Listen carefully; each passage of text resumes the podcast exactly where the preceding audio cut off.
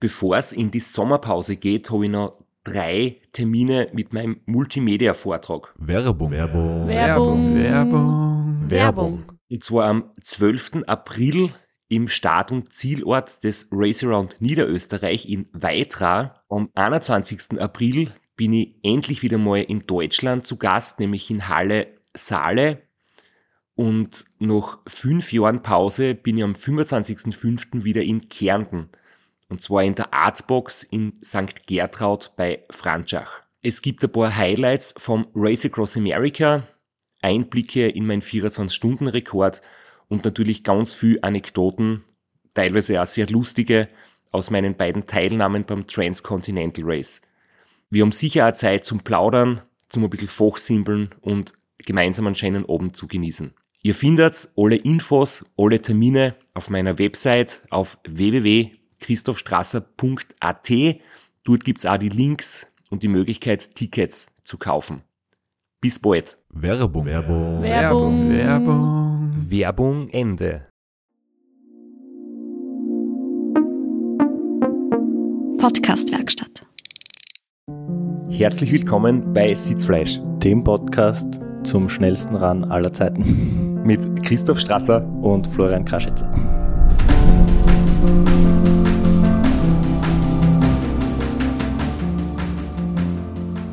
Das Race Around Niederösterreich ist geschafft. Und wir sind jetzt endlich wieder in der Reihe, keine Vergangenheitsform mehr oder keine Futur 2 mehr, sondern wir können jetzt ganz normal live über ein Rennen reden, das wir beide in der Vergangenheit bestritten haben. Und ich glaube, mittlerweile sind wir auch wieder recht gut erholt, oder? Jetzt haben wir eine Woche Pause gemacht. Ich habe ein paar, äh, letzte Woche ein paar Dinge zu tun gehabt und jetzt haben wir uns äh, ja eine Woche Zeit gelassen, um das Ganze nochmal Revue passieren zu lassen, haben uns ein paar Notizen gemacht, haben über das, über das Rennen nachdenken können, ein paar Analysen machen und heute reden wir drüber. Und ihr werdet die messerscharfen Analysen von uns brühwarm serviert bekommen. Wie geht's dir jetzt mittlerweile? Bist wieder gut erholt von beiden, also vom Seven Serpents Gravel-Rennen und vom Race Around Niederösterreich? Ja, ich bin wieder halbwegs da. Ich spüre immer noch meine Hände, beziehungsweise mein Ring und mein kleiner Finger auf beiden Händen sind immer noch ein bisschen taub, kribbeln noch ein bisschen. Aber das ist vom Gravel-Rennen und nicht vom Run. Das sind die Nachwirkungen einfach. Bei mir geht's auch wieder sehr gut. Ich habe nach dem Race Across Italy ein paar Tage oder eigentlich waren es Wochen Knieschmerzen gehabt, weil ich zu lange am Zeitvorrat gesessen bin und das hat sich dann doch ein bisschen hingezogen. Aber das habe ich dann im Training eigentlich wieder recht gut weggebracht. Im Rennen hat's auch super funktioniert und jetzt im Nachhinein ist es quasi nicht mehr irgendwie akut geworden. Körperlich bin ich wieder voll fit, nur ich bin jetzt gerade mental ein bisschen angeschlagen, weil heute am Weg ins Podcast-Studio bin ich in Graz mit dem Radl durch den Park gefahren. Und ich muss dazu sagen, es ist ein Sommertag oder so, naja, eigentlich ist es noch Frühling. Es ist jetzt nicht die Sonnenbrandgefahr heute, heute sich in Grenzen, es ist bewölkt, es ist ein bisschen windig, eher frisch, aber trotzdem ein sehr schöner Tag. Und mir ist jemand entgegengekommen am Radlweg, vorbildlich mit Helm, aber er hat was am Helm angehabt. Ah. ja, wenn's, wenn das jetzt nicht pantomimisch dargestellt worden wäre, dann hätte ich es nicht erraten, aber er hat ein Helmkondom auf. ja, genau. Derjenige hat ein Helmkondom aufgehabt und ich bin irgendwie fasziniert von dem Ganzen. Also jetzt haben wir in den letzten Episoden das immer wieder zum Thema gehabt in verschiedenen Aspekten und ich würde so gern verstehen, was die Menschen dazu motiviert. Ist es Sonnenschutz? Ist es Schutz vor Wind und Wetter? Ist es Style? Ist es ein Schutz, dass der Helm nicht abkratzt wird, wenn man daheim am Boden fallen lässt? Oder was ist es? Oder wenn man normal zur Arbeit pendelt, vielleicht einfach ein, ein Frisurschutz. Das wäre noch. ja. Also, vielleicht kann uns das jemand schreiben oder kommentieren oder mitteilen. Also, wenn es da draußen Fans und Verfechter von Helmkondomen gibt, bitte euch und hilft uns, dieses Phänomen zu verstehen. ja, aber genug geblödelt. Wir haben ein dichtes Programm. Vielleicht beginnen wir kurz mit was ganz Aktuellem. Wenn die Folge rauskommt, am Dienstag startet das Race Across America wieder. 14.06. 2022 gibt's wieder nach zwei Jahren das erste Mal das Race Across America mit vollem Starterfeld. Voriges Jahr waren ja quasi nur mehr oder weniger Einheimische zugelassen, beziehungsweise war es für Europäern nicht möglich einzureisen. Heuer sind wieder 33 Solo-Starter dabei. Das ist ein sehr großes Feld und wir haben uns vorher die Startliste ein bisschen durchgeschaut. Sehr stark besetzt. Wir erwarten ein schnelles Rennen und wir erwarten so ein bisschen ein Duell von zwei Personen, die bei uns schon zu Gast waren. Was ist dein Tipp, Flo? Oder will man das nicht beim Namen nennen und lassen es etwas vage? Nein, ich, ich sprich das schon ganz, ganz aus. Dann kann man mir auch äh, dafür zur Verantwortung ziehen, falls es nicht aufgeht. Aber ich denke schon, dass der Rainer Steinberger und die Nicole Reist sehr schnell sein können und da äh, durchaus beide um den Sieg mitfahren können. Und wir werden sehen, wie es läuft.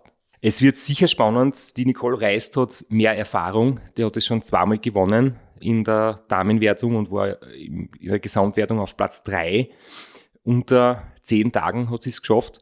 Und vom Rainer Steinberger wissen wir alle, wie schnell und wie fit und wie stark er ist. Aber er ist zum ersten Mal beim Ram und wird zum ersten Mal die Hitze miterleben, wird den Schlafentzug miterleben, wird die Höhenunterschiede miterleben und das kann natürlich gut gehen, aber es kann natürlich auch schwierig werden. Und ich glaube, davon hängt sehr viel ab. Wenn, wenn der Rainer so richtig gut durchkommt, dann wird er, glaube ich, sehr schwer zu schlagen sein. Gilt auch für die anderen, die wir uns rausgeschrieben haben, die, von denen wir auch noch schnelle Zeiten erwarten. Ja, ich, ich möchte nur einen Namen in den Ring werfen. Es ist ein bisher Geheimtipp von mir. Das ist der Simon Potter aus England. Der war beim Race Across Italy Zweiter oder Dritter, das weiß man noch nicht so genau, oder ex-eco Zweiter, weil da hat sich das Problem gegeben, dass, dass durch diesen Vorfall, äh, der beim Rennen passiert ist, äh, die Ergebnisliste noch nicht wirklich äh, offiziell abgesegnet wurde. Aber es war eine Wahnsinnsleistung, die er dort gebracht hat und er hat einen Ram-erfahrenen Teamchef. Deswegen glaube ich, dass man auf ihn sehr achten wird müssen. Und äh, aus Österreich haben wir den Kurt Matzler am Start der in Tirol an der Uni arbeitet, der schon mehrmals in einem Ram Vierer Team am Start war und heuer erstmals Solo. Der hat das Race Around Austria Solo schon absolviert und sein Ziel, sagt er selbst, ist es nicht ganz vorn, um einen Sieg mitzufahren, sondern ein solides Finish hinzulegen und da bin mir sicher, dass er das schaffen kann. Und weil du das ansprichst, äh, perfekte Überleitung, der Kurt Matzler versteigert deinen 24-Stunden-Rekord Zeitvereinteiler? Sie haben immer schon wirklich unglaublich große Summen für End Polio. Das ist ihr Name für die Charity-Organisation, die sie unterstützen. Ähm, das schaffen sie immer sehr hohes Geldsummen zu sammeln. Und im Zuge dessen hat der Kurt Heyer auch wieder eben seine RAM-Teilnahme äh, dem Charity-Projekt quasi untergeordnet. Und nachdem er ja bei mir beim 1000 Kilometer Weltrekord in 24 Stunden official war und das von ihm ähm, sehr große Hilfeleistung war und habe ihm quasi als Gegenleistung versprochen dafür, er mich da als official das Ganze die Arbeit auf sich genommen hat, äh, möchte ich gern ihm und seiner Aktivität mein Zeitveranzug zur Verfügung stellen. Und den kann man jetzt ersteigern, beziehungsweise eigentlich muss man sagen, gewinnen. Weil man kann spenden einen selbstgewählten Betrag und unter allen Spendern und Spenderinnen wird dann dieser Zeitveranzug verlost. Und alle Infos dazu findet ihr in den Show Notes. Da gehen wir jetzt nicht im Detail alles durch, sondern das ist am besten, wenn man es dann nachliest. Last but not least, die Legende himself, Valerio Zamponi, steht auch wieder am Start beim Ram. Er lässt es trotz seines fortgeschrittenen Alters nicht nehmen, das Ram noch einmal in Angriff zu nehmen. Er steht nicht nur am Start, er war der Erste, der es wieder angemeldet hat. Das ist schon sein Markenzeichen. Wünscht man natürlich auch alles Gute, gutes Gelingen und vielleicht einen Sieg in der Altersklasse. Wir freuen uns schon, wenn Race Across America über die Bühne geht. Wir werden beide mitfiebern. Unsere WhatsApp-Leitung wird wieder Hass laufen. Und ja, wenn das Rennen vorbei ist, schauen wir dann, wer wie gut ins Ziel gekommen ist, wer motiviert ist und vielleicht können wir dann den einen oder anderen Teilnehmer äh, bei uns begrüßen in den nächsten Wochen. du wolltest nach dem Run oder du bist nach dem Run, hast du sehr schnell zusammenpackt und bist sofort weiter zu einer Hochzeit. Und ich kenne das ja am Tag nach der Hochzeit geht's am meistens nicht so gut. Wie schaut's denn da aus dann mit, mit Frühstück oder und deiner täglichen Routine in der Früh? Wir werden über das später noch ein bisschen reden, über die Hochzeit, weil das war, ich weiß nicht, wie das passiert ist, aber irgendwie haben es dann alle gewusst in Weitra, der Moderator auf der Bühne, äh, hat mich das gefragt, äh, der Robert Müller hat es in einer Story erwähnt, wo er gesagt hat, äh, es tut ihm leid, dass ich warten hab müssen auf ihn und so spät wegkomme, aber na, es hat, es haben Freunde von mir geheiratet und ich bin quasi einen Tag nach der Hochzeit noch dem Rennen quasi dazugestoßen. Ähm, Dave und alle verkatert von der Party, ich war verkatert vom Rennen. Und nicht nur an solchen Tagen bin ich dann froh, wenn ich äh, gute Ernährung habe, wenn ich schaue, dass ich gut regeneriere und ja, dass ich mich gut versorge. Und genau das ist der Schlüssel, wenn man ausgewogene und gesunde Ernährung hat, dann kann man sich ja hin und wieder einmal einen kleinen Rausch oder ein sehr schnelles Race Around Niederösterreich leisten und dann regeneriert man auch wieder recht schnell danach und dabei kann am AG1 von Athletic Greens unterstützen. Mit seinen 75 Vitaminen und Mineralstoffen in Pulverform, das man einfach in Wasser rührt und schüttelt und sie einmal pro Tag in der Früh oder auch am Abend gönnen kann, kann man seine Regeneration und sein stabiles Immunsystem unterstützen, kann damit einen Beitrag zu seiner Gesundheit leisten und wer gesund ist, kann einerseits gut trainieren, schnell Radl fahren oder ausgiebig feiern. Und egal, was für Aktivitäten man will, man kann danach auch sehr schnell wieder regenerieren. Wenn auch du AG1 von Athletic Greens ausprobieren möchtest, dann kannst du das mit unserem Partnerangebot unter www.athleticgreens.com slash Sitzfleisch. Und wenn du das Partnerangebot nutzt, dann bekommst du fünf praktische Travel Packs und einen Jahresvorrat an Vitamin D dazu. Und das Ganze völlig ohne Risiko. Es gibt nämlich im Falle des Falles eine 60 Tage Geld-Zurück-Garantie. Aber jetzt äh, kommen wir zum Race Around Niederösterreich. Ich habe jetzt eine ernste Frage, weil es ja gerade zum Thema passt, wenn wir jetzt gerade über Ernährung geredet haben. Ähm, du hast nur kurze Zeit gehabt vom Seven Serpents bis zum Run und du warst ja noch nicht ganz sicher, ob du wirklich teilnehmen möchtest. Und ein paar Tage vor dem Start hast du mich dann gefragt, ob ich ein paar Einschuhe für dich hab und ich habe mir gedacht, jawohl, der Flo ist dabei. Ich war mir, ich muss sagen, ich war eher nicht so ganz optimistisch, ob du wirklich startest. Ich habe mir gedacht, es ist so, wie man es halt oft kennt, noch direkt nach der Züreinfahrt, nach einem langen Rennen, geht es dann gar nicht so schlecht. Man ist zwar müde, aber man ist viel euphorisch, man ist irgendwie gerade auf der Erfolgswelle und man nimmt sich sofort die nächsten Ziele vor. Und ein paar Tage später kommt dann irgendwann die Müdigkeit und der Durchhänger und die Taubenfinger kommen meistens erst ein paar Tage später. Und ich war mir ziemlich sicher, du wirst nicht das Radfahren. Aber dann bist du zu mir gekommen, einen Schuh abholen und du warst definitiv schlanker und du hast nicht erzählt, du hast Gewicht verloren. Und jetzt ernsthaft die Frage, nicht irgendwie witzeln, hast du wieder zugenommen? Hast du einen Jojo-Effekt gehabt? Weil das kenne ich nämlich auch, dass man dann recht schnell wieder Gewicht eigentlich zunimmt. Ja, es war minimal. Äh, ich habe relativ bald danach wieder mein Gewicht gehabt vom vorm Start vom Seven Serpents. Also leicht Ovi, aber jetzt nicht so klassisch Jojo, komplett drüber ausgeschossen über mein Ausgangsgewicht. Und das halte ich seitdem. Äh, das, das passt ganz gut.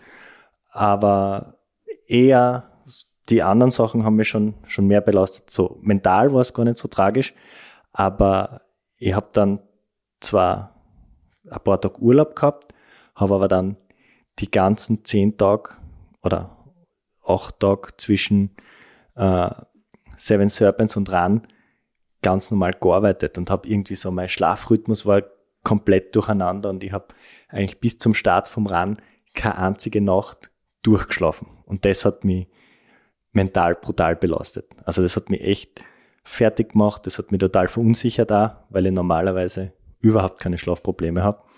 Aber der Schlafrhythmus war komplett durcheinander. Das heißt, man kann sich das als Tipp mitnehmen, alle 14 Tage Ultraradl rennen und das Gewicht bleibt stabil. Gewicht bleibt stabil, aber zu was für einem Preis? Also, hey, vielleicht einen Eisbecher einmal weglassen, dann bleibt das Gewicht auch stabil, ist vielleicht besser als alle 14 Tage zu rennen. Was mir auch noch aufgefallen ist, du hast heuer, wie wir uns dann in weiterer vorm Start gesehen haben, äh, nicht deinen Golf gehabt mit dem ausgebauten Beifahrersitz, sondern ähm, abgegradetes Begleitfahrzeug. Wie und warum ist es dazu gekommen? Das war äh, Versprechen an meine Crew. Also ich habe seit äh, bei allen drei Teilnahmen die Kerncrew, äh, die Sabine und der Roman waren bei allen drei Teilnahmen dabei. Und das war Versprechen an die. Wenn ich es nochmal fahre, gibt es ein gescheites Auto. Der Roman ist 1,96 groß. Der hat dann in der zweiten Reihe im dreitürigen Golf schon ein bisschen gejammert. Und dann habe ich mich eben für ein Mietauto entschieden. Das hat mein Bruder abgeholt, der noch nie in seinem Leben mit Automatik gefahren ist. Und der ruft mir am Freitag um 8 Uhr war das Auto abzuholen, um 9 Uhr aus der Tiefgarage in Wien. Und gesagt, er sitzt jetzt seit einer halben Stunde im Auto, das Auto hat keine Gänge. Und es hat keinen Schlüssel zum Starten. Er kann nicht wegfahren, wir müssen das Projekt leider beenden.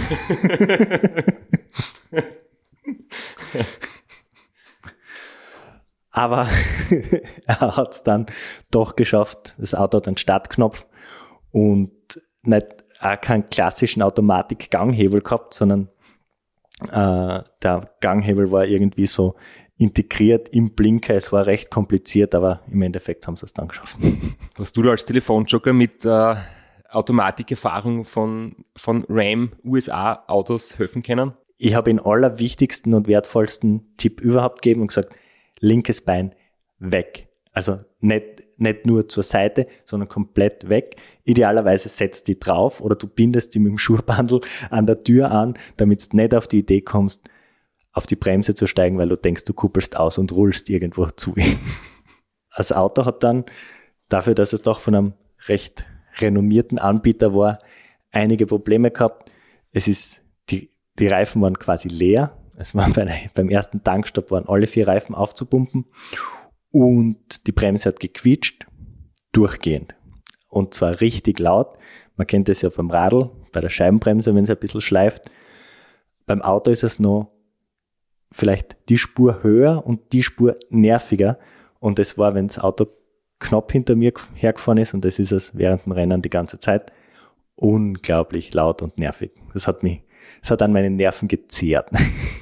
Also das hast du von außen wahrscheinlich mehr gehört als die Leute im Auto, oder? Weil im Auto wird ja alles übertönt durch das permanent penetrante Warnblink-Anlagensignal. Ja, äh, sie haben es aber, wenn die Tür offen, Tür oder Fenster offen war, haben sie es natürlich auch gehört und war, ja, war unangenehm, aber zum Glück hat das Auto sonst nichts gehabt.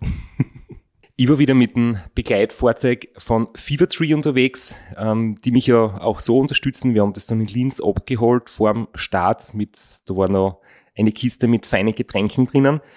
Und ich habe das noch getoppt. Ich habe nämlich dem Max versprochen, der im Betreuerteam mit dabei war, mein Trainer. Er hat nämlich zuerst überlegt, er weiß noch nicht, ob es ausgeht, er muss noch ein paar Termine checken und äh, er überlegt halt noch. Und ich habe gesagt, wenn du dabei bist, ich versprich dir, ich kaufe eine Kaffeemaschine fürs Auto. Damit wir nicht wieder so ein Drama erleben wie schon ein paar Mal oder wie letztens in Italien. Und er war dann schnell davon überzeugt und war dabei. äh, das hat allerdings in der Praxis nicht so gut funktioniert, aufgrund von ja, zu schwacher Stromleitung und zu hohem Strombedarf, aber das dazu vielleicht später noch ein bisschen genauer. Aber jedenfalls Richtung weiter zum Start waren wir guter Dinge, dass wir da, dass der Max sein, seinen hohen Koffeinbedarf abdecken kann im Rennen. Ja, und während ihr noch am Weg nach weiterer Warts, haben wir schon Pacecar gebaut und alles vorbereitet für meinen Start. Ich bin doch deutlich vor dir gestartet. Und wir haben ein anderes Problem gehabt. Das Auto hat ganz hinten im Kofferraum quasi einen Zigarettenanzünderstecker gehabt. Das hat perfekt passt für die Drehlichter und hat auch vorne äh, am Beifahrersitz einen Stecker gehabt für einen Zigarettenanzünder. Der war aber kaputt und war nicht mit Strom zu versorgen. Und jetzt äh, ist das Rennen zum Glück relativ kurz und ich habe genug Akkus und Lichter gehabt, um das Rennen und ein volles Powerbank, um das Rennen so zu überstehen. Aber ist natürlich immer das Risiko beim Mietauto, dass dann der Stecker vorne nicht funktioniert und dann hätte man irgendwie den Stecker im Kofferraum umbauen müssen, dass er sowohl die Drehlichter als auch dann äh, Handys, Akkus und was auch sonst noch so anfällt, auch noch versorgen kann. Das haben wir zum Glück nicht gebraucht, aber wäre ein bisschen eine Challenge geworden. Der Check-in, die Startnummernabholung, äh, die technische Abnahme haben wie immer super funktioniert. Ähm, da kann man wirklich auch großes Lob aussprechen an die Organisatoren, dass das alles so flüssig geht, ohne Wartezeiten und da kann man sich dann wirklich auf die ja, letzten Stunden, Minuten vor dem Start, glaube ich, wirklich so konzentrieren als Fahrer. Ich bin auch nochmal eine kurze Runde gefahren, also ich tue mich gern so etwas aufwärmen, ist jetzt der falsche Ausdruck, aber sagen wir mal einfahren, um vielleicht die, die Anreise und der späte Start, für mich war es dann kurz vor 20 Uhr, du warst um, um kurz vor 18 Uhr dran. Ähm, da hat man doch schon einen, irgendwie einen langen Tag in den Beinen, etwas zum Ausfahren. Ja, und um 17.38 Uhr stehst du mit der Startnummer 5 Werbung. Werbung. Werbung. Werbung. Werbung. Flo, bist du auch schon so aufgeregt, wenn du an den April denkst? Jedenfalls, äh, wenn du das gleiche meinst wie ich, dann bin ich schon sehr voller freudiger Erwartung. Voriges Jahr haben wir erstmals einen Live-Podcast gehabt und weil das einfach so ein super schöner Abend war, werden wir das wiederholen. Und zwar dieses Mal im Zuge des Neusiedlersee Radmarathons in Mörbisch. Ja, und zwar werden wir uns am Freitag, dem 19.04. im Strandhaus Mörbisch die Ehre geben und mit einem unglaublichen Überraschungsgast äh, einen Live-Podcast aufnehmen. Also allein schon wegen dem Gast bin ich so nervös. Ich hoffe, dass du nicht dich ins Publikum setzt äh, und zuhören willst, aber ich muss sagen, der, der Gast ist wirklich grandios und ich würde sagen, wir hören einfach einmal, was er zu dem Ganzen sagt. Hallo, Johnny Holland hier. Heute stehe ich natürlich wieder am Start beim Neusiedlersee Radmarathon. Immer ein Highlight des Jahres. Nebenbei bin ich all live beim Podcast beim Neusiedler Radmarathon. Es wird mich natürlich riesig freuen, wenn ihr live dabei seid und dass wir vielleicht kurz über ein paar Höhepunkte aus meiner Karriere reden können. Sehen wir uns dann. Wer die legendäre Stimme noch nicht erkannt hat, das war Johnny Hogerland, legendärer Fahrradprofi und Pensionsbetreiber in Kärnten. Ja, und noch unter anderem dreimaliger Teilnahme oder Finish bei der Tour de France, jetzt auch im, in der Radmarathon-Szene sehr erfolgreich und sehr umtriebig. Und ja, wir freuen uns sehr, dass wir mit ihm äh, den Abend gestalten können. Und natürlich haben wir auch was zu gewinnen. Und zwar gibt es für zwei Personen jeweils ein Ticket und einen Startplatz für entweder Zeitfahren oder Radmarathon. Zeitfahren ist am Samstag, Radmarathon am Sonntag.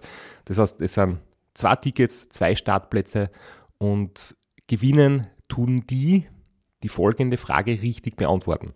Wie viele Tage ist Johnny Hogerland bei der Tour de France 2011 im rot-weiß gepunkteten Bergtrikot unterwegs gewesen? Schickt uns eine E-Mail an sitzfleisch.christophstrasser.at. Wir freuen uns auf eure Teilnahme, wir freuen uns auf äh, den Live-Podcast im Strandhaus und vor allem auf unsere Teilnahme, weil wir beide haben auch eine Startnummer und werden Samstag beim Zeitfahren dabei sein. Ja, und werden uns wieder mal mit den Besten der Szene messen. Du wahrscheinlich ein bisschen kompetitiver als ich, aber ich freue mich immer wieder, wenn ich mir aufs Zeitfahrrad setzen kann. Heuer bin ich ohne Scheibe am Start, weil du meine Scheibe ja verkauft hast. Vielleicht können wir nur in der Leihgeschäft einfällen. Werbung. Werbung. Werbung. Werbung. Werbung Ende. 40 auf der Bühne. Matthias und es geht weiter. Startnummer 45. Der Florian Kraschitzer, äh, der Podcast-Kollege von einem ganz großen Radfahrer, der heute auch noch kommt. Nämlich Christoph Strasser. So schaut's aus. Florian, Wer ist wessen Podcast-Kollege, ist die Frage. er ist deiner natürlich in diesem Fall. Flo, wie schaut's aus? Reden äh, kannst du, Radfahren kannst du auch. Was ist das Ziel jetzt für die nächsten Stunden? Ja, das Ziel wäre, schneller als letztes Jahr zu sein, aber schauen wir mal. Training ist nicht ideal gelaufen mit kleiner Corona-Erkrankung dazwischen, aber ich fühle mich gut. Wir werden sehen, wie es läuft. Du, wir haben herausgefunden, dass du vor kurzem, wenigen Wochen, ein Gravelbike-Rennen bestritten hast. Ähm, das ist ja ein bisschen anderes Radl. Was ist dir lieber? Nachdem ich jetzt das erste Mal am Zeitfahrersitz in der freien Wildbahn, kann ich die Frage noch nicht beantworten. Na gut, dann stellen wir die in ein paar Stunden erst, okay? Ein, ein wilder Hund, also der das erste Mal in freier Wildbahn auf einem Zeitradl und dann gleich 600 Kilometer, 6000 Höhenmeter beim Race Around Niederösterreich. Für alle gleich äh, die Info, der Podcast heißt Sitzfleisch von den beiden und äh, wir sind gespannt, wie gut dann eben dein Sitzfleisch ist, lieber Flo. Ja, ein großer Wintersportler, lesen wir da gerade. Vizemeister, steirischer Vizemeister im Snowboardcross. Viel Spaß, Ja, das ist aber schon lang her. viel Spaß da draußen! Willkommen in Niederösterreich, Startnummer 45, Florian Kraschitzer!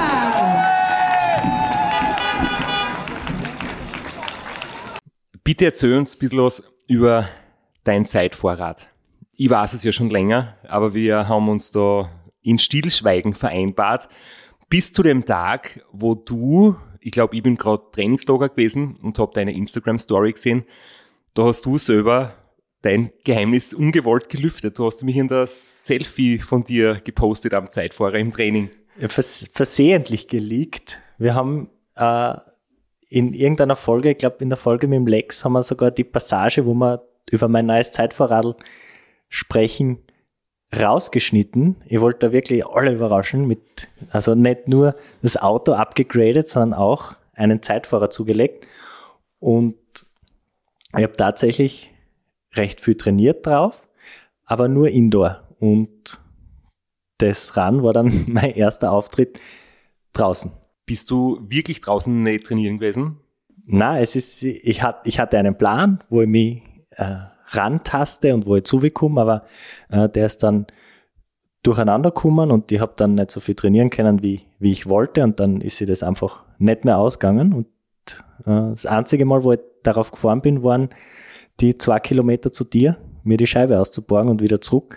Das war das einzige Mal, wo ich am Zeitfahrer draußen gefahren bin. Aber ich habe gleich gemerkt, das passt, das geht gut.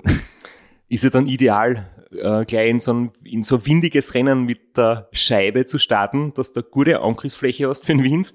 Und wie ist dann, dann damit gegangen auf den ersten Kilometern? Ich meine, es war, muss man heuer sagen, sicher für, für alle Teilnehmer, vielleicht für manche, die früher oder später gestartet sind, in unters unterschiedlicher Stärke, aber es war zu Beginn windig.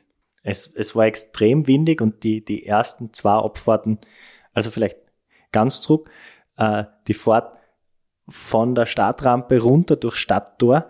Äh, ich habe ähm, die, die Extensions, auf denen, auf, auf mit denen man drauf liegt, an denen man sie, an die, die Aerobars festgeschraubt mit Drehmomentschlüssel, so wie es gehört, weil ich ja lerne aus meinen Fehlern. Und ich habe aber äh, mein, mein Garmin auf einer dieser Aerobars Extensions montiert. Ich roll runter, dann ist bis zum Stadttor weiterer äh, Pflastersteine, fahr durchs Stadttor durch, schau runter, hängt die Extension, äh, wo der Garmin drauf ist, einfach 90 Grad noch runter und zackt einfach auf den, auf den Vorderreifen. War diese Angabe mit den Newtonmetern, wie fest man das schrauben soll, für die leere Extension gedacht und nicht, wenn da ziemlich weit vorne und dadurch eine gute Hebelwirkung der Garmin drauf ist. Das war nicht mitbedacht. Und dann war der halt ein bisschen locker, aber es war dann relativ einfach wieder gerade zu biegen. Und solange der Asphalt relativ smooth war, hat sich das nicht mehr bewegt. Aber es war so, so, ein, so ein typischer Start für mich. Da habe ich mir einfach gedacht, ich fahre ich fahr da raus, roll hin zu dem Kreisverkehr, schau runter und sieg die eine Extension auf den ersten Blick nicht, weil sie Kerzen gerade hängt. Hast du das dann nicht festgezogen irgendwie? Äh, Es war dann, äh, wenn es normaler Asphalt war und nicht gerüttelt hat und wenn ich draufgelegen bin, vor allem, war es stabil. Es war wirklich nur das Kopfsteinpflaster und der Garmin ziemlich weit vorne. Und das war dann fürs restliche Rennen kein Problem mehr, aber es war ein idealer Start. Ich habe mir da, glaube ich, wirklich Sorgen gemacht, dass das vielleicht wieder passiert, wenn du drauf fliegst und mit 70, 80er Abfahrt fährst durch ein Schlagloch und es ist locker, dass du dann am Rad liegend irgendwie absteigst oder so, weil das nicht fest genug ist. Ja. Nein, das, das war es jedenfalls. Das war es fest genug. Aber es war, war Traumstart. Und jetzt zu deiner eigentlichen Frage, also äh, die Scheibe hinten habe ich eigentlich gar nicht gemerkt, weil ich sitze dann doch mit meinen 90 Kilo drauf, dann ist das recht stabil. Aber die ersten zwei Abfahrten sind ziemlich schnell und ich habe ein recht tiefes Vorderrad gehabt mit einer 60er Felge.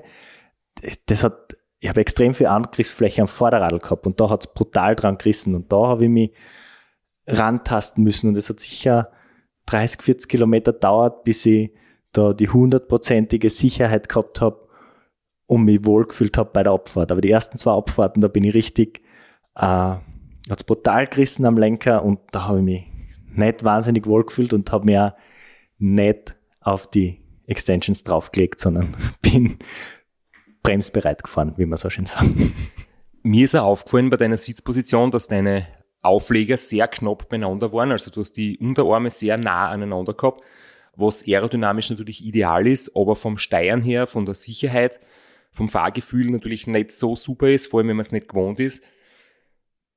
Für die erste Ausfahrt, muss ich sagen, könnte man es ein bisschen breiter stellen, dann sitzt man vielleicht ein bisschen sicherer drauf, vor allem bei so einem Wind, aber das hast du halt gleich richtig pro eingestellt. ja, aber habe mich, hab mich wirklich wohlgefühlt, habe hab fast, also hab keine, fast keine Nackenprobleme gehabt, aber ein bisschen, also gegen Ende hin äh, hat es dann ein bisschen angefangen zu ziehen in, in den Schultern, ganz leicht im, äh, auf dem Schultermuskel. Aber ansonsten war die Position gut zu halten. Und weil man da in dem Interview ganz kurz und frech die Frage hört, wir fragen die in ein paar Stunden, wie es mit deinem Sitzfleisch ausschaut. Und wir haben ja in der letzten Episode darüber geredet, dass ich doch massive Hinternprobleme gehabt habe nach dem Seven Serpents. Und es war dann so, dass nach drei, vier Stunden, nach knapp 100 Kilometer, war mein Hintern komplett offen. Es waren einfach genau diese, diese Wunden, die zwar verheilt waren, aber es war einfach noch nicht, die Hautschicht, die drüber war, war, war einfach noch nicht dick genug und die waren sofort wieder offen. Genau diese Stellen, die ja nach dem Seven Serpents offen waren. Und es war ab dann ein richtiger Kampf. Also es war brutal, wie schmerzhaft es war ab Kilometer 100. Also es war, äh, da, es war echt hart. Hat das äh, gewisse Müdigkeit in die Beine, das du vielleicht noch gehabt hast, quasi übertönt oder hast du in die Viers überhaupt kein Problem mehr gehabt mit Restmüdigkeit? Die Beine waren, waren wirklich gut. Sie waren nicht top. Sie waren nicht so gut wie auf den ersten 100 Kilometer beim Seven Serpents, aber sie waren gut genug. Aber der Hintern war brutal. Und wenn man schon so früh anfängt, immer wieder aus dem Sattel gehen muss, äh, sie immer wieder so ein bisschen schräg auf den Sattel setzen muss, äh, wenn man das die letzten 50 macht oder die letzten 100, okay, dann ist es ein Kampf, aber dann ist das Ziel irgendwo im Blick. Aber wenn es so früh anfängt, ist es mental brutal hart gewesen.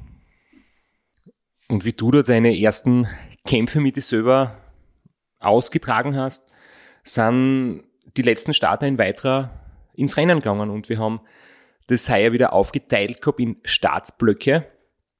Und zwar waren die Startblöcke noch zu erwartender finnischer Zeit eingeteilt, teilweise Selbsteinschätzung, teilweise haben die Veranstalter das irgendwie eingeteilt. Und der letzte Startblock da war zu erwarten 17 bis 19,5 Stunden bis ins Ziel. Also wirklich, wirklich sehr ambitioniert. Und da sind dann von den sechs genannten Startern, ein Teilnehmer aus Deutschland ist leider nicht am Start gewesen, äh, sind dann die letzten fünf ins Rennen gegangen und ich war dann mit der Startnummer 86 dran. Es ist, äh, wir haben ja deine Liste immer mit Erfolgen, die die Athleten zu verbuchen haben. Und wenn wir bei ihm jetzt anfangen würden, dann würde man wahrscheinlich bis zum Start der Dreierteams durchzählen. Was hat dieser Mann schon alles gewonnen? Sein erstes 24-Stunden-Rennen, good guess, 2002 bestritten. 20 Jahre her. Er ist mehrfacher Sieger beim Race Across America. Hat in Österreich so ziemlich alles gewonnen, was es zu gewinnen gibt. Er ist der Titelverteidiger hier beim Race Around Niederösterreich. Er ist Freischwimmer. Das hat er uns auf seinem Fragebogen auch noch verraten. Und er ist einmal äh, am Badesee Beachvolleyball-Turnier auf den dritten Platz gekommen. Also, Also haben wir alle Erfolge benannt. Ein bisschen Spaß muss sein. Wie viel Zeit haben wir noch, dass wir endlich unseren Christoph Strasser hier auf die Startbühne bitten dürfen? 19.56 Uhr ist angesetzt, also zwei Minuten. Er hält den Streckenrekord beim Race Around Niederösterreich. Hier ist er, unsere Startnummer 86, Christoph! Strasser! Herzlich willkommen, lieber Christoph. Der Rekordzeit 16 Stunden 55 Minuten. Unter, unterbietest du das heuer? Ist das das Ziel? Es kann passieren. das, Ziel, das Ziel ist es nicht, aber es war die letzten Jahre, beide, beide Jahre eigentlich das Wetter nicht wirklich gut. Heute ist es vielleicht Spur besser oder auch nicht, aber werden wir sehen. Wenn alles passt, unter 17 Stunden ist schon möglich, aber das Verfolge ist ja schon richtig, richtig gut. Also ob es nochmal so schnell geht, kann ich nicht versprechen. Ja, ich habe gehört, du bist auf einer Veranstaltung eingeladen noch am Wochenende. Das heißt, du musst dir Gas geben, oder? Ja, eigentlich einer meiner Betreuer heiratet äh, Also morgen, Betreuer. aber ich bin, ich bin nicht früh genug im Ziel, dass ich bei der Hochzeit dabei sein kann, aber zumindest so am nächsten Tag beim Ausklang möchte ich nochmal dort vorbeischauen und, und gratulieren. Ja, da muss ich mich beeilen. Ja, also ähm, beeilst dich ein bisschen und dann feiern wir die mit einem neuen Streckenrekord im Ziel. Ähm, man trifft ja diesen Christoph Strasser nicht jeden Tag und ich habe den Jürgen da hinter mir. Bleib, bleib da. Jürgen, welche Frage würdest du gern den Christoph Strasser stellen? Das würde jetzt den Rahmen sprengen wahrscheinlich. Ähm, was cool ist, wir sind gleich alt. Ich ist den Radl von Anfang drei Jahre, er fährt schon ein bisschen länger. Aber er ist total motivierend über seinen Podcast, was er hat. Und ich total gern den Radl fahren und wird nächstes Jahr auch allein fahren. Aber leider keine Konkurrenz für dich. Was gibst du den Jürgen mit, wenn er nächstes Jahr das erste Ultrarennen bestreitet? Äh, geduldig sein in der Vorbereitung, nicht glauben, dass von heute auf morgen die Welt niederreißen lässt und dranbleiben. Alles klar, auf geht's, das Rennen gestartet für unsere Nummer 86, Christoph! Strasser! Da geht er hinaus, volle Kanne durchgedruckt. Puh, Einzelstarter-Check. Der dritte Startblock war sogar nochmal unterteilt in A und B, aber das ist jetzt nicht so wichtig. Jedenfalls waren da schon einige Kapazunder vor dir auf der Strecke und der direkt vor dir konnte leider nicht starten. Das heißt, du hast vier Minuten Rückstand gehabt auf den erste, ersten richtig schnellen. Hast du da schon gedacht, das wird jetzt eine Zeit lang recht einsam, bis die ersten Überholmanöver kommen, oder hast du dir gleich zum Ziel gesetzt, den hole ich mir auf der ersten Time Station? Ja, ist eine gute Frage. Ich habe mir da gar nicht so viel gedacht, aber ich war mir eigentlich schon ziemlich sicher, dass ich, dass eine Zeit dauern wird, bis ich ein paar Leute einhole, weil vier Minuten Rückstand ist doch einiges. Und ich weiß auch schon, dass, obwohl ich sicher nicht langsam starte, sondern äh, zügig und schnell, aber halt ein Tempo, das ich ziemlich konstant durchfahren kann. Und ich weiß von vielen anderen, dass es halt immer wieder passiert, meistens ungewollt, dass man zu schnell startet. Und wenn natürlich jemand, der, der ein sehr ähnliches Leistungslevel hat, noch ein bisschen mehr draufdruckt zu Beginn, dann wird man vielleicht gleich schnell sein oder wäre nicht näher kommen. Das heißt, mir war es eigentlich ziemlich egal. Ich habe mir meine, meine Leistungswerte auf dem Garmin angeschaut.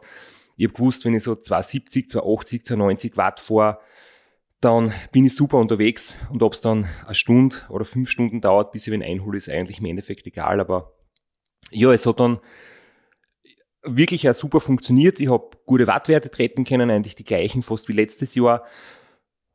Und ich war aber um einiges schneller und es war wahrscheinlich wirklich äh, der Wind, der, der auf die ersten Kilometer alle Teilnehmer von hinten angeschoben hat. Das habe ich natürlich nicht so genau mitgekriegt. Erst bei der ersten Zwischenzeit ist mir dann bewusst worden, dass ich um einige Minuten schneller war als letztes Jahr, aber nicht der schnellste. Es war wirklich so, dass jemand aus dem Startblock vor mir, nämlich der Dominik Tancher, und von dem werden wir später noch einiges hören, ähm, hat mir vier Minuten abgenommen auf der Time Station 1. Und ja, das war schon überraschend, muss ich sagen. Mit dem hätte ich so nicht gerechnet. Also ich habe zum Beispiel mit anderen Fahrern eher gerechnet ähm, aus meinem Startblock. Aber ich habe immer gedacht, puh, Dominik, erstens, ich bin überrascht, wie schnell du das fahren kannst. Ich habe definitiv nicht langsam gestartet. Aber ich habe halt irgendwie befürchtet, ähm, vielleicht wird das so gegen Ende des Rennens äh, das eine oder andere Problem verursachen. Nicht, dass ich es gewünscht hätte, dass es dem Dominik dann, dass er einbricht, aber man weiß ja halt aus Erfahrung, wenn ich mit 280 Watt fahre und jemand fährt vier Minuten schneller, könnte sein, dass er das später noch spürt. Ich habe ich hab das auch so mit, mitbekommen. Äh, mein Team hat mir die Zwischenzeiten durchgesagt und ich habe ihm Dominik dann geschrieben und habe gesagt, die Kraschitzer Methode sollte eigentlich Mahnung und nicht Tipp sein. äh, Super. Aber ja, er hat, er hat wahrscheinlich die falschen Schlüsse aus, aus meiner Geschichte gezogen. Tatsächlich war er der erste, den ich überholt habe, der Sebastian Michetschläger. Er ist acht Minuten vor mir gestartet und immer vor dem Rennen gedacht, also vielleicht erwähnen wir das mal ganz kurz. Ähm, wir haben wirklich, es waren eigentlich alles Favoriten aufs Podium im, im letzten Startblock. Der Dominik Meyerhofer ist Race Across Germany Sieger, hat das Rad 1500 gewonnen. Der Sebastian Michetschläger ist Teil des RAM Siegerteams, Viererteams gewesen und hat schon zweimal Race Around Austria Challenge gewonnen. Vom Robert Müller haben wir schon so oft gehört, der war beim Rad Zweiter, beim Rand Dritter, hat das Ultracycling Dolomitica gewonnen. Der Manuel Geier ist immer einer der schnellsten. Er hat ähm, jetzt die letzten Jahre etwas weniger gemacht auf der Langstrecke, ist jetzt wieder super in Form. Und ich weiß, dass er sehr schnell fährt, dass er Lizenzrennen fährt. Ja, das heißt, der Dominik Tanscher natürlich auch unter Karl Fuisi, der letztes Jahr ganz vorn dabei war, habe ich schon gewusst, dass die alle sehr schnell sein werden. Aber, dass ich den Sebi, den Sebastian Michitschläger als erstes überhole, das hat mich ein bisschen verwundert und ich habe mir kurz gedacht, hm, vielleicht geht's ihm nicht so gut, vielleicht hat er am Anfang schon irgendwie Sand im Getriebe, vielleicht läuft's nicht so. Und der Max in meinem Betreuerauto, der auch für den Sebi der Trainer ist, er hat gesagt, das passt gut. Er fährt mit Hirn, er haltet sich an seine Wattwerte und er ist sich ganz sicher, dass der Sebi ein super Rennen fährt und dass er einfach nur mit Hirn fährt und er wird dann schon noch wieder näher kommen, hat der Max gesagt. Also gerade nicht die Kraschitzer Methode angewandt. ja, auf jeden Fall, so ist es halt dann dahingegangen und dann habe ich doch äh, sehr selten irgendwen eingeholt, weil wirklich alle sehr, sehr schnell unterwegs waren. In meiner Stadtgruppe war das Niveau auch extrem hoch und es haben sie alle, die rund um mich herum gestartet sind, selbst sehr gut eingeschätzt. Das war die letzten Jahre nicht immer so. Da haben sie Leute, die extrem schnell waren und dann äh, 21, 22 Stunden Zielzeiten gehabt haben, sind auch rund um mich gestartet. Heuer hat die Selbsteinschätzung sehr gut gepasst und es war extrem eng so rund um mich herum. Es waren immer wieder Überholmanöver, Rück, Rücküberholmanöver und es hat richtig Spaß gemacht auf der Strecke. Und das waren alle ungefähr auf einem ähnlichen Niveau, was man dann auch an den Zielzeiten gesehen hat. Eine Information, die wir jetzt noch nicht so konkret erwähnt haben, ist von insgesamt 73 Solo-Starter und Starterinnen dabei. Und es war wieder ein neuer Teilnehmerrekord. Also es werden jedes Jahr mehr. Und Flo, bevor wir heute die Aufnahme gestartet haben, hast du irgendwie was Interessantes gesagt. Du hast gesagt, äh, wenn man so vor dem Start einfach so durch die Runde schaut, welche Radl dort am Start stehen und welche Geschosse dort quasi an den Start gebracht werden. Das ist schon beeindruckend, oder? Was sie ja da materialmäßig im Prinzip auch tut. Ja, ich war nicht der Einzige, der sich geheim einen Zeitfahrer zugelegt hat und sich ein Scheibenrad ausgeborgt oder vielleicht sogar gekauft hat. Also es war auch eine extreme Materialschlacht. Also ich habe natürlich nicht alle 73 gesehen, sondern nur die, die im Umkreis von mir waren. Und da waren fast alle sehr, sehr gut ausgerüstet mit Zeitfahrrädern, Zeitfahrhelmen, Einteilern. Also da wird auf, auf jedem Level das Maximale rausgeholt, wo es nur geht. Ich sag's gleich, meine Scheiben habe ich zwar alle hergeborgt, aber ich habe sicher nicht für 70 Teilnehmer was her zum Leihen, sondern bitte keine Anfragen, ich bin ausgebucht. ein bisschen ein leidiges Thema, aber gerade wenn es um so Marginal Gains geht, einfach nicht zu vernachlässigen, ist trotz allem das Wetter. Es war heuer, das erste Mal trocken am Start und die Temperaturen waren trotz starkem Wind, aber sehr mild. Also es war die erste Nacht, wo ich mich nicht umziehen musste. Ich habe keine Beinlinge anzogen, ich habe keine Jacken anzogen. Ich bin eigentlich mit dem Quant vom Start das ganze Rennen durchgefahren. Bei mir war es gleich. Ich habe mich so gefreut, dass ich mit der kurzen Hosen fahren kann. Es waren die meisten kurzbeinig unterwegs, nur der Robert Müller, mit dem habe ich vor dem Start noch kurz geplaudert und ich habe mir gedacht, hm, er verunsichert mich, er hat Beinlinge an, ich habe keine an. Wenn es jetzt kalt wird und ich muss stehen bleiben, mich anziehen, dann verliere ich Zeit. Aber ohne Beinlinge fahren ist einfach so schön. Es ist so ein befreites Gefühl, es reibt nichts in der Kniekehle, man spürt irgendwie, dass es ein bisschen langsamer macht, ähm, wenn man dick angezogen ist und ich möchte, nein, ich riskiere das. Äh, alle anderen aus der Top-Gruppe fahren auch kurz. Der Robert ist der Einzige, der lang fährt. Ich riskiere kurze Hose. Dann habe ich auch eben nur das Trikot angehabt und Ärmlinge und das hat wirklich passt. Ich glaube, es war in der Nacht einmal kurz unter 10, so 8 Grad, 9 Grad. Dann hat es in Wiener Neustadt wieder so 15 Grad gehabt. Also es war wirklich eigentlich angenehm zum Fahren. Trocken. Der Wind hat, der Rückenwind hat dann aufgehört. Das war wirklich nur zu Beginn. Aber es war dann wirklich, eigentlich muss ich sagen, Top-Bedingungen. Und mit ein Grund für die sehr vielen extrem schnellen Zeiten. Was ich sträflich vernachlässigt habe, habt ihr zum Glück zur Genüge gemacht. Und zwar habt ihr Tonaufnahmen von während dem Rennen gemacht und eine davon von Time Station 3. Hören wir uns jetzt einmal an. Der Chef meint, dass wenn du was sagst, dass es gut wäre, wenn du langsam sprichst. Der Chef kann nicht so gut Deutsch und dann äh, haut es nicht mehr ein bisschen durcheinander. Na, wegen dem Rauschen ist langsam sprechen offenbar besser. Das war zu schnell. Also, du bist durchgekommen mit 4 Stunden 45. An deiner Situation hat sich nicht viel geändert. Ähm, dann ist äh, der Tancher Dominik mit äh, 4 Stunden 51. Und dann ist der Meierhofer Dominik mit 4,59 durchgekommen. Er ist dann der Nächste. Gemeinsam mit dem Geier Manuel, der ist zeitgleich mit dem Dominik durchgekommen. Und mit 5 Stunden 3 Minuten der Pfuisikal, dann der Müller Robert, 2 Minuten später, 1 Minuten später der Sebi und dann 4 Minuten später Jürgen Hahn. Das heißt, die sind jetzt alle so auf circa Viertelstunde beieinander. Summa summarum, ähm, der Danger Dominik ist sechs Minuten hinter dir und alle anderen zwischen einer Viertelstunde und 20 Minuten von der Partie Meierhofer, Geier, Pfuisi, Müller, Michael Schläger. Letztes Jahr waren wir bei 4 Stunden 52.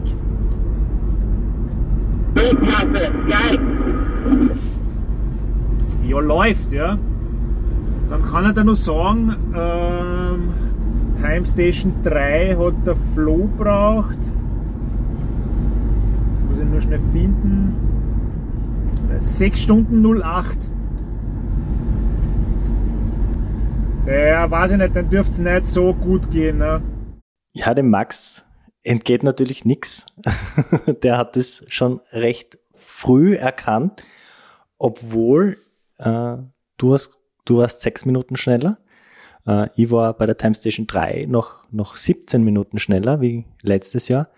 Aber ich habe schon angesprochen, die Hinternprobleme, es, es war brutaler Kampf und wirklich, es hat dann wahrscheinlich noch nicht bei der Time Station 3, aber ziemlich bald einmal danach habe ich angefangen, brutal mit der Müdigkeit zu kämpfen. Das habe ich auf jetzt so einem kurzen und Anführungszeichen Rennen, also ein Rennen über eine Nacht, ein 24-Stunden-Rennen, habe ich in der Nacht noch nie Probleme gehabt mit der Müdigkeit. Das, das geht einfach. Also, ich, ich sage das jetzt einfach, ohne arrogant klingen zu wollen, aber ich kann einfach 24 Stunden Rad fahren, ohne in der Nacht müde zu werden. Aber ich habe es vorher kurz angesprochen.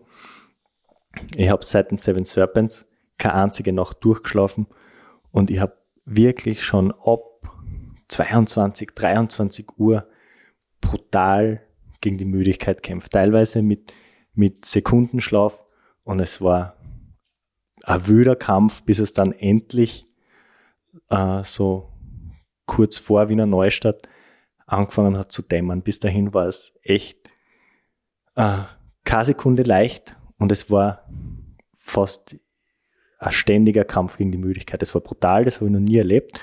Auf den längeren Rennen nicht, weil dann lege ich mich kurz hin, mache eine kurze Pause, aber das geht halt auf so einem Rennen nicht und es war äh, der nächste Schlag, der mich auch mental dann noch zusätzlich belastet hat. Muss man ehrlich so sagen, es hat mich echt belastet, weil der Kampf gegen den Sekundenschlaf am Zeitfahrer mit den Ellbogen so eng äh, war, war brutal.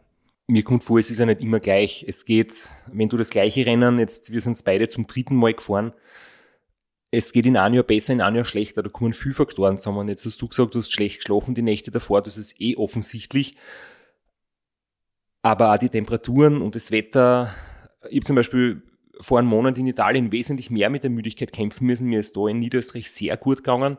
Von dem her, da war ich echt stabil mit Konzentration im Kopf. Aber ich habe voriges Jahr zum Beispiel mehr kämpfen müssen. Das ist echt, glaube ich, man darf sich nicht erwarten, dass das immer gleich leicht geht. Da hilft da Erfahrung nichts. Es gibt immer wieder Nächte, die einfach härter sind als, als früher. Als in einer anderen Rennsituation, die vielleicht vergleichbar ist, aber es ist dann doch jedes Mal was anderes. Äh, bei mir war dann zu der Zeit einfach, äh, hat es dann doch einige Überholmanöver gegeben. Wir haben auch schon äh, Fahrer aus den vorigen Startblöcken langsam eingeholt. Und das hilft natürlich schon auch ähm, im Kopf. Das macht irgendwie Spaß. Es gibt immer wieder mal Fahrer, mit denen man kurz äh, plaudert oder, oder sie irgendwie grüßt oder alles Gute wünscht im Vorbeifahren. Und wenn es nur ein paar Worte sind, äh, ist das, glaube ich, für beide irgendwie cool. Und ja, das hilft natürlich auch beim Munterbleiben. So ist es äh, für mich wirklich wirklich gut dahingegangen und vor allem auch das Wissen, dass ich von Zwischenzeit zu Zwischenzeit auf die irrsinnig schnelle Zeit aus dem letzten Jahr schon wieder ein paar Minuten außergefahren bin und dann vielleicht noch eine Minuten oder noch zwei Minuten bis zur nächsten Time Station. Das war jetzt wahnsinnig beflügelnd noch dazu. Ich habe es gar nicht richtig begriffen, woher die Zeit kommt, aber das möchte man eh später vielleicht noch ein bisschen analysieren. Jedenfalls, das ist immer, ja, sehr motivierend. Und ich denke, wenn so ist wie bei dir, dass du schon merkst, dass Probleme da sind, dass der Hintern Probleme macht, dass die Müdigkeit Probleme macht, dann kommst eher in eine Negativspirale, die dich ein bisschen demotiviert und dann wird alles, was eh schon schwierig ist, einfach gleich noch viel schwieriger. Wenn man so Rennen so oft fährt, dann hat man, entwickeln sie automatisch oder zufällig, keine Ahnung, so, so Rituale. Ich bin jetzt bei allen drei Teilnahmen äh, in der ersten Hälfte genau an den gleichen Stellen stehen geblieben die erste kurze Pinkelpause unter dieser Ruine. Ich weiß nicht genau wo, da birgt man so links ab, dann kommt ein kurzes Steilstück und da ist eine Ruine, da ist ein kleiner Parkplatz. Dort habe ich dreimal Pinkelpause gemacht und die nächste Pinkelpause kurz nach der Donaubrücke, da ist eine Bushaltestelle. Und ich habe schon am Weg zur Donaubrücke immer wieder gehört, ja, der Dominik kommt bald und eigentlich wollte ich äh, den Dominik unbedingt auf der Strecke, aber das ist sie leider nicht ausgegangen, weil genau, äh, wo ich dort stehe und hinpinkel, kommt er von hinten vorbei und da haben wir uns leider auf der Strecke verpasst. War, war recht schade. Und nach der Donaubrücke kommt, kommt so eine Passage so Richtung bis Wiener Neustadt, die sich so extrem dahin zieht, weil ich jedes Mal denke, ah, jetzt, okay, jetzt bin ich gleich in Wiener Neustadt, aber das ist dann doch sehr, sehr viel länger, als ich das immer in Erinnerung gehabt habe und als ich mir das vorstelle, das, das ist dann auch so mental noch ein bisschen so ein, so ein Kampf. Ab Wiener Neustadt ist dann wieder deutlich besser bei mir gegangen. Hast du das mit deinen Zwischenzeiten verglichen vom Jahr zuvor? Hast du irgendwie schwarz auf weiß gesehen, dass du jetzt äh, bei den Zwischenzeiten ein paar Minuten verlierst? Oder ist dir das erst im Nachhinein bei deiner Analyse bewusst worden? Das ist mir erst im Nachhinein bewusst worden. Ich habe relativ bald gemerkt, dass es ein Kampf wird und dass es ein Kampf wird, überhaupt innerhalb von 24 Stunden zu bleiben. Also mein, mein Hauptziel vor dem Seven Serpents, muss man jetzt inzwischen sagen, war eigentlich schneller zu sein als letztes Jahr. Und so als Reserveziel haben wir gedacht, aber wenigstens unter 24 Stunden. Und mir war relativ bald klar, dass es ein Kampf wird gegen die 24 Stunden. Und ich habe dann gleich gesagt, vergleichen wir uns nicht mit dem letztjährigen Rennen, sondern schauen wir, dass wir das so gut wie möglich zu Ende fahren wäre von deiner Crew auch nicht sinnvoll gewesen, dir die Zwischenzeiten durchzusagen, wenn du Minuten verlierst. Das hätte dich sicher nicht beflügelt. Na, vor allem, weil ich ja äh, insgeheim schon gerechnet habe, dass ich gerade auf der ersten Hälfte aufgrund des Zeitfahrers deutlich schneller sein werde. Und dann zu sehen, im Nachhinein in der Analyse, dass ich nur auf den ersten zwei Time Stations schneller war und ab dann kontinuierlich Zeit verloren habe, das hätte mich aus dieser Negativspirale wahrscheinlich nicht, rausgerissen. Nicht rausgerissen. Also wer jetzt einen günstigen Zeitfahrer erwerben möchte, der Flo bietet seinen zum Weiterverkauf an. Oder, ja. oder nicht. Nur 300 Kilometer drauf. Und ein paar Indoor-Stunden. ein paar Indoor-Stunden. Aber immer schön zugedeckt, also keine Schweißflecken. Ich habe heuer das nach Wiener Neustadt wesentlich angenehmer gefunden als letztes Jahr. Da bin ich nämlich auch sehr gekämpft mit der langgezogenen Geraden und äh, das immer gedacht, Wiener Neustadt kommt einfach nicht näher. Ähm, wir haben uns da du irgendwo in der Zwischenzeit getroffen, Kurz oder? Vor, also vor Wiener Neustadt, ja. ja. Das war der, der nächste äh, erwartbare Tiefschlag. Also es war kein Tiefschlag, aber ähm, letztes Jahr war das einfach so ein richtig geiler Moment, dass ich durch Wiener Neustadt gekommen bin vor dir und du mir erst auf der langen Geraden nach Glocknitz überholt hast und heuer doch deutlich vor Wiener Neustadt. Äh, es war dann ja ein bisschen eine Enttäuschung wieder, aber zu dem Zeitpunkt war eh schon klar, dass sie nicht gegen die letztjährige Zeit groß kämpfen werden. Von unserem Treffen haben wir keine Tonmitschnitte. ähm, wir haben nicht so viel miteinander geredet. Ich meine, wir reden eh im ganzen Jahr sehr oft miteinander. Jetzt haben wir jetzt dort nicht unbedingt so viel zum Sagen gehabt. Kurzer und Smalltalk. Ganz kurzer Smalltalk und der Geschwindigkeitsunterschied war dann doch nochmal deutlich größer als letztes Jahr. Und ja, du hast ja keine Zeit zu verlieren. ich habe meine eigenen Kämpfe zu, zu kämpfen. Und ja, haben wir uns nur kurz abgeklatscht und das war's eigentlich. Ja, ich glaube, ich war zu der Zeit so sechs, sieben Minuten vor meiner letztjährigen Zeit. Und der Semmering ist immer näher gekommen. Ähm, ich büte mir ein, dort haben wir keinen guten Wind mehr gehabt. Wir haben ein bisschen mehr Gegenwind gehabt oder zumindest keinen Rückenwind mehr. Und das ist auch etwas, was irgendwie ein bisschen absurd ist, aber ähm, bei Gegenwind fällt es dann halt ein bisschen leichter, ja, Druck aufs Pedal zu bringen. Und gerade wenn man dann müde wird und in der Nacht, habe ich das eigentlich heuer vielleicht mit als Grund gesehen, dass ich konzentrierter blieben bin im Kopf. Es war, es waren viele Leute auf der Strecke, es hat viel Überholmanöver gegeben, gerade in dem Bereich um Wiener Neustadt. Es war etwas Gegenwind und ich habe mich da richtig reinkämpft. Da bin ich so richtig im Flow gewesen äh, und habe mich nicht einmal von den 500 roten Ampeln in Wiener Neustadt rausbringen lassen. Ich bin da ziemlich entspannt durchgefahren. Immer wieder so ganz langsam auf die rote Ampel hingerollt und dann im richtigen Moment ist sie auf grün, dann bin ich durchgefahren, dann habe ich mir auch Ampel attackiert und gesprintet, dass ich noch bei grün blinkend drüber komme. bei der nächsten wieder früh genug reduziert, dass ich nicht schnell hinfahre und dann bremsen muss. Also ich habe da eigentlich heuer fast irgendwie einen Spaß dran gehabt, wo ich die letzten Jahre völlig verzweifelt bin und die Nerven weggeschmissen habe.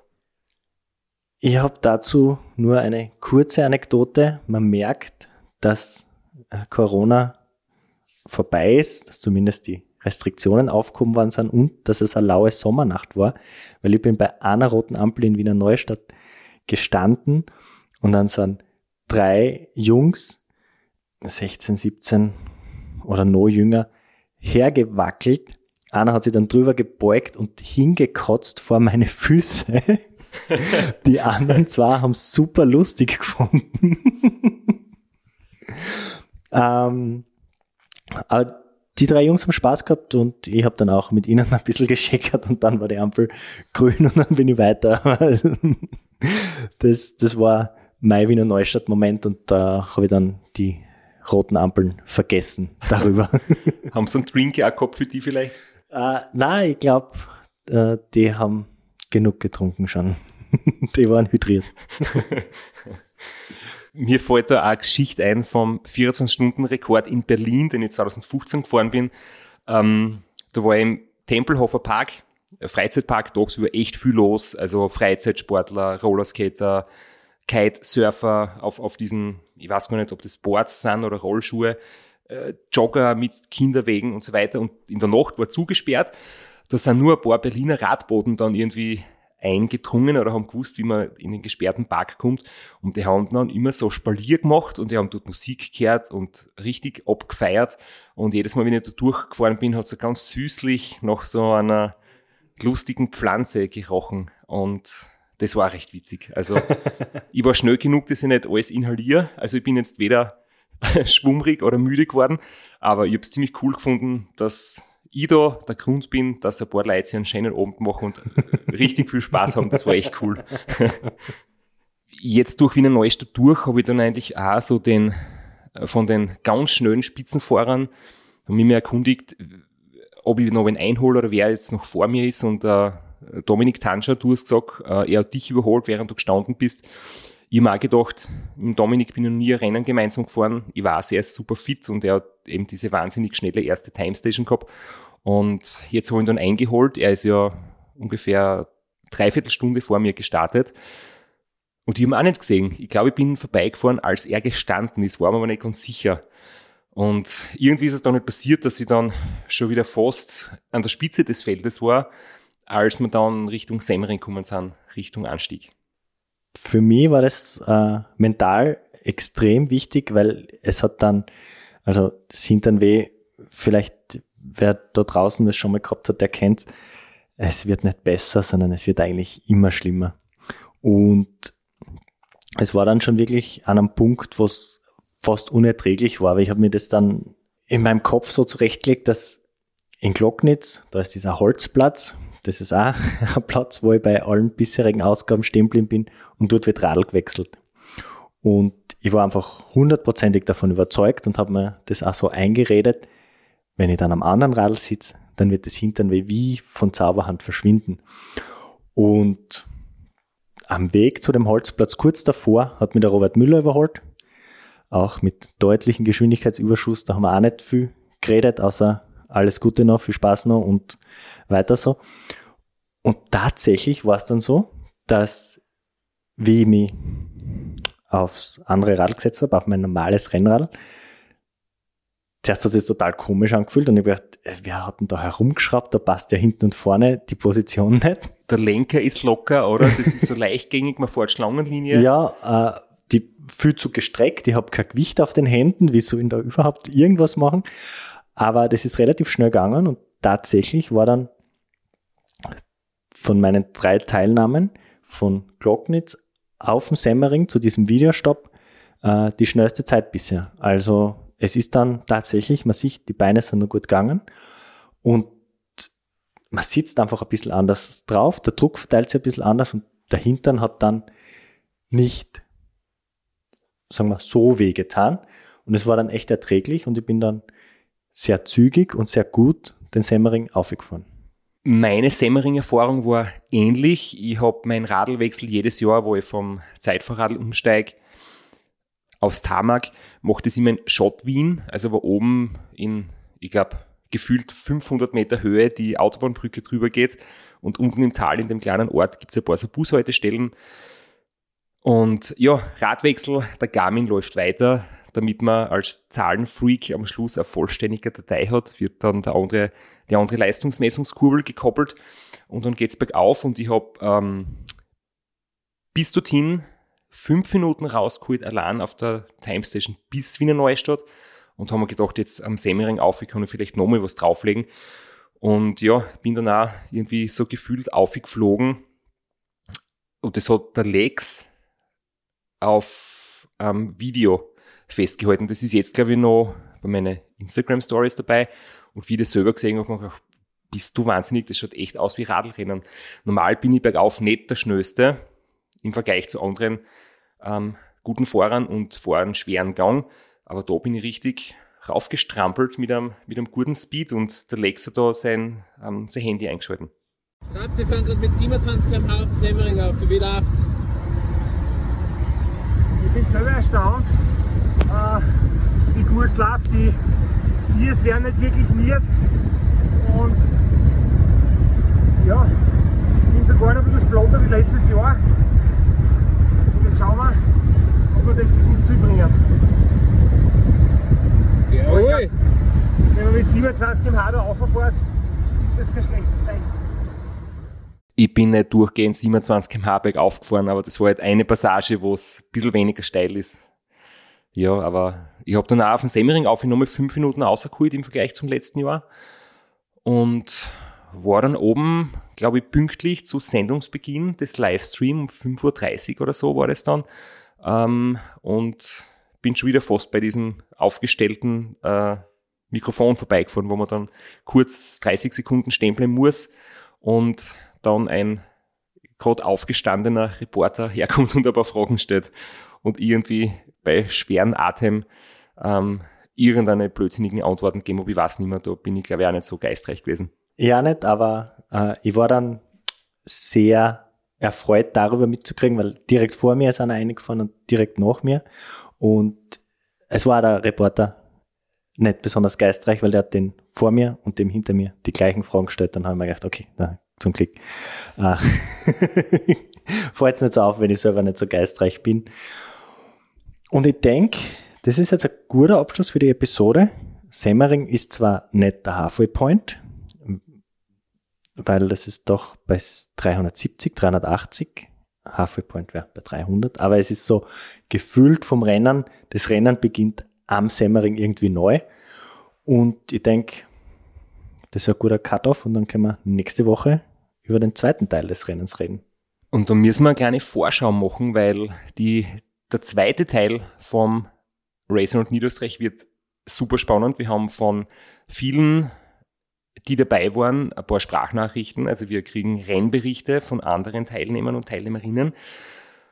Wir haben nächstes Mal wieder ein Gewinnspiel und wir haben einen physikalischen Faktencheck.